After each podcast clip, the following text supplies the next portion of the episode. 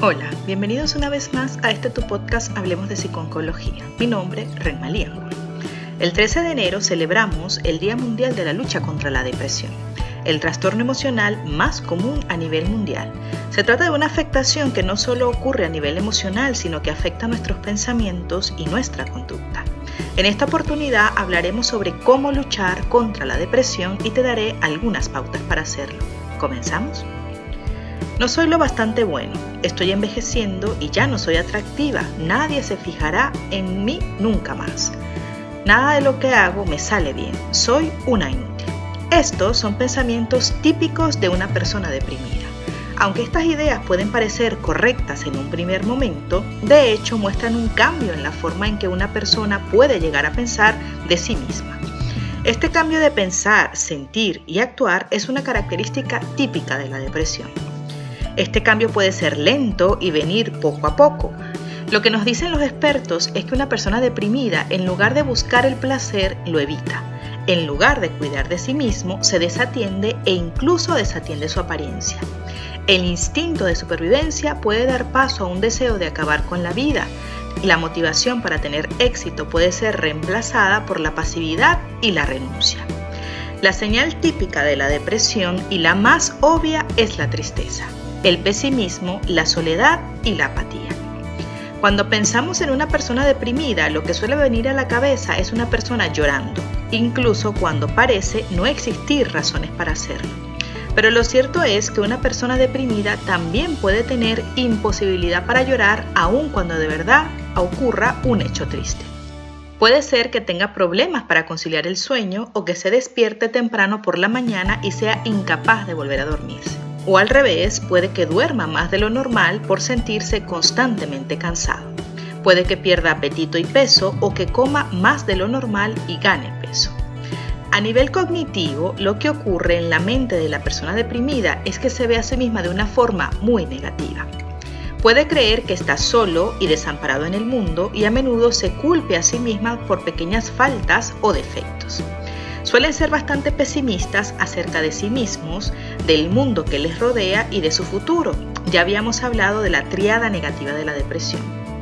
Es común que cuando se atraviesa un estado depresivo, la persona pierda todo interés por lo que sucede a su alrededor y ya no le satisfagan las actividades con las que antes disfrutaba. Puede presentarse problemas o dificultades para la toma de decisiones o para llevar a cabo decisiones que ya había tomado. Sin embargo, es importante entender que hay personas que están deprimidas y no muestran el típico sentimiento de tristeza, abatimiento o melancolía. En lugar de ello, puede que se quejen de algún malestar físico o somatizaciones o abusen de consumo de alcohol o drogas para ocultar su malestar. Es común entre las personas deprimidas la creencia de que ellos han perdido algo muy valioso e importante para ellos, aunque esto no sea verdad. Durante los episodios de depresión, la persona cree que es un perdedor y que siempre lo será. Puede pensar también que se es despreciable, malo o que quizás no merezca vivir, lo que en algunos casos puede desencadenar en intentos de suicidio. Esto se debe a que la persona deprimida por lo general interpreta muchas situaciones de manera incorrecta. La persona se siente triste y aislada porque piensa erróneamente que es incapaz y que está desamparado. Sin embargo, las investigaciones y estudios demuestran que pese a la baja opinión que tienen de sí mismas, las personas deprimidas realizan tan bien como las otras personas tareas complejas, con lo que su capacidad y aptitud no se ve afectada por el malestar emocional. Ya sabemos que las personas deprimidas tienen continuamente pensamientos desagradables y que con cada pensamiento negativo el sentimiento de depresión aumenta también sabemos que estos pensamientos por lo general no están basados en hechos reales y por lo general hacen que la persona se sienta triste cuando no existe ninguna razón objetiva para sentirse de esta manera. Los pensamientos negativos pueden mantener a la persona que atraviesa por una depresión alejada a aquellas actividades que pueden hacerle sentir mejor. Al final, es probable que experimente pensamientos más críticos hacia sí mismo del tipo soy una persona perezosa e irresponsable que le hagan sentir cada vez peor. Para comprender esto un poco mejor les pondré un ejemplo. Supongamos que estás caminando por la calle y te cruzas con un amigo que parece ignorarte por completo. Naturalmente te sentirás triste y puede que te preguntes por qué te ha ignorado. Puede que incluso llegues a comentarle a tu amigo lo que ha ocurrido y es probable que obtengas una respuesta del tipo, estaba tan metido en mis asuntos que no te vi o alguna respuesta de este tipo. Una vez que has obtenido esta respuesta, es probable que te sientas mejor y olvides por completo el suceso.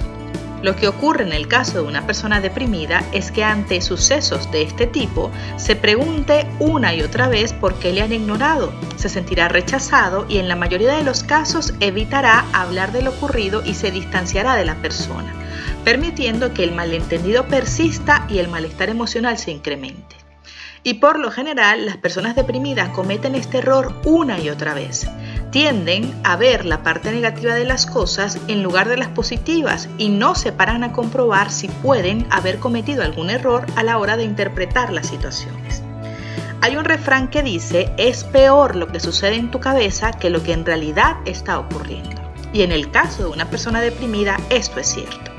Cuando una persona está deprimida, muchos de sus pensamientos desagradables se basan en errores del pensamiento. Estos errores tienen que ver con la forma en que la persona piensa de sí mismo y la forma en que juzga las cosas que ocurren.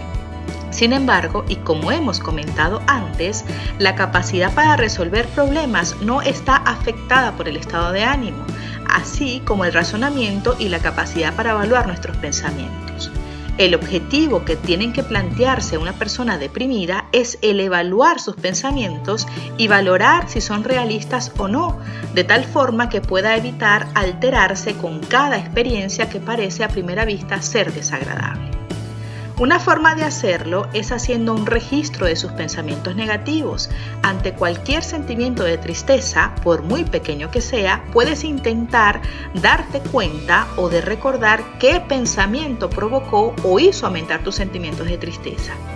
Este pensamiento puede ser una reacción a algo que ha ocurrido hace poco o puede que se trate de un suceso del pasado y estos pensamientos pueden contener una opinión negativa de ti mismo, una autocrítica o una autoculpa, una interpretación negativa del suceso, una desesperanza relacionada con el futuro como la idea de que nunca podrás superar los problemas o incluir la sensación de que las responsabilidades son abrumadoras, como la incapacidad de seguir llevándolas a cabo. Además, estos pensamientos en el caso de la persona deprimida suelen ser automáticos, ya que no suelen acudir a la mente tras un proceso de razonamiento lógico, más bien parecen asaltar.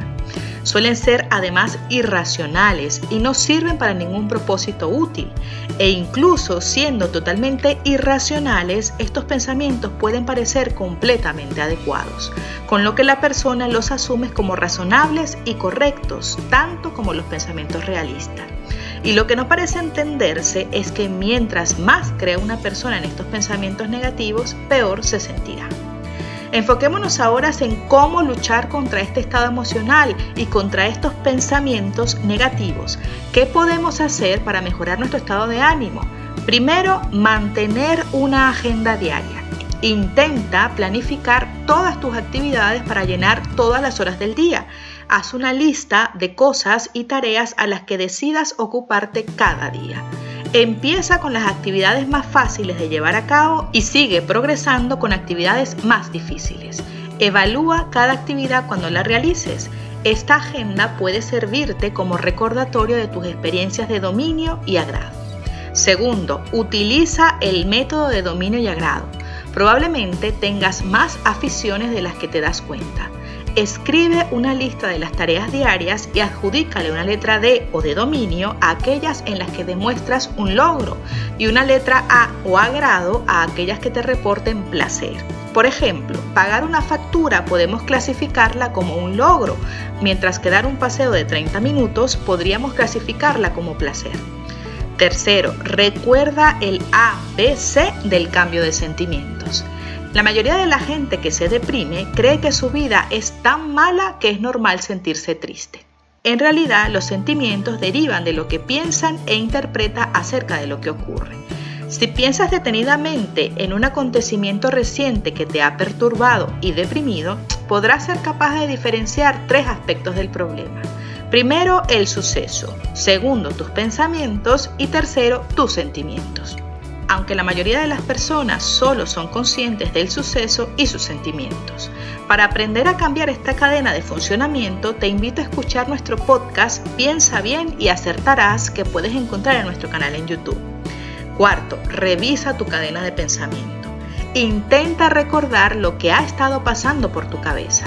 Estos pensamientos pueden haber sido una reacción automática a algo que ocurrió, el comentario de un amigo, recibir una factura por correo, el comienzo de un dolor muscular o un sueño. Probablemente encontrarás que estos pensamientos eran muy negativos y has caído en la trampa de creer en ellos. Quinto, intenta corregir tus pensamientos. Para ello, trata de contraponer a cada pensamiento negativo que surja otro más positivos. Notarás que empiezas a ver la vida desde una perspectiva más realista y lo que es más importante, que te sientas mejor. Por ejemplo, una mujer se sentía muy deprimida porque ninguna de sus amigas le había llamado durante algunos días. Cuando lo pensó, se dio cuenta de que María estaba en el hospital, Juana estaba de viaje y Teresa la había llamado el día anterior mientras ella estaba fuera de casa. En este caso, nuestra amiga sustituyó esta explicación alternativa por su pensamiento negativo y se dijo a sí misma que estaba despistada y comenzó a sentirse mejor. Sexto, escribe tus pensamientos negativos recurrentes e intenta dar una respuesta a estos pensamientos con otros más positivos. Por ejemplo, Puedes dividir un folio en blanco en dos columnas y por un lado escribir tus pensamientos automáticos como por ejemplo, si no me llama es que no me quiere y en la otra columna intentar cambiar este pensamiento por una respuesta racional del tipo probablemente no me ha llamado porque está ocupado y piensa que estoy mejor, así que no tiene que preocuparse tanto por mí. Y por último, divide tus dificultades en tareas más simples. Si un trabajo te parece demasiado complejo o difícil, intenta escribir cada uno de los pasos que necesitas para resolverlo y después dedícate a cada uno de estos pasos. Los problemas que a primera vista parecen imposibles de solucionar pueden ser resueltos mediante esta técnica sencilla. Si sientes que el malestar emocional es intenso y que tus pensamientos cada día son más negativos y perturbadores, por favor, busca ayuda. La psicoterapia puede ayudarte a identificar y corregir estas ideas irracionales y los pensamientos negativos. Con ayuda y esfuerzo comenzarás a sentirte mejor.